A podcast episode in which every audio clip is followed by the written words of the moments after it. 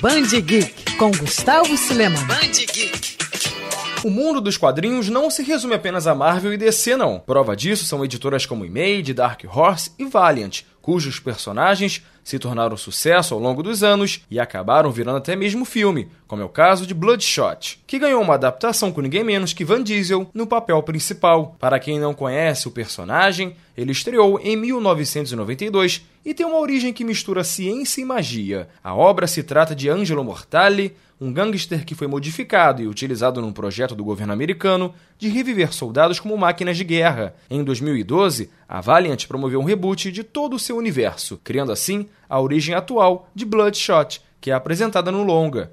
Nela, o soldado Ray Garrison foi ressuscitado para participar do mesmo projeto, ganhando poderes como regeneração, metamorfose e força sobre-humana. Se você ficou curioso para conhecer o personagem, minha dica é usar a Social Comics, plataforma de streaming de quadrinhos. E até por conta disso, a Sony Pictures e a Social Comics fizeram uma parceria para liberar de forma gratuita as edições 0 e 1 da HQ, junto com um dossiê completo de informações sobre o anti-herói.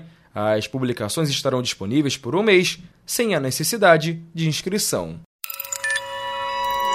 Quer ouvir essa coluna novamente? É só procurar nas plataformas de streaming de áudio. Conheça mais dos podcasts da Band News FM Rio.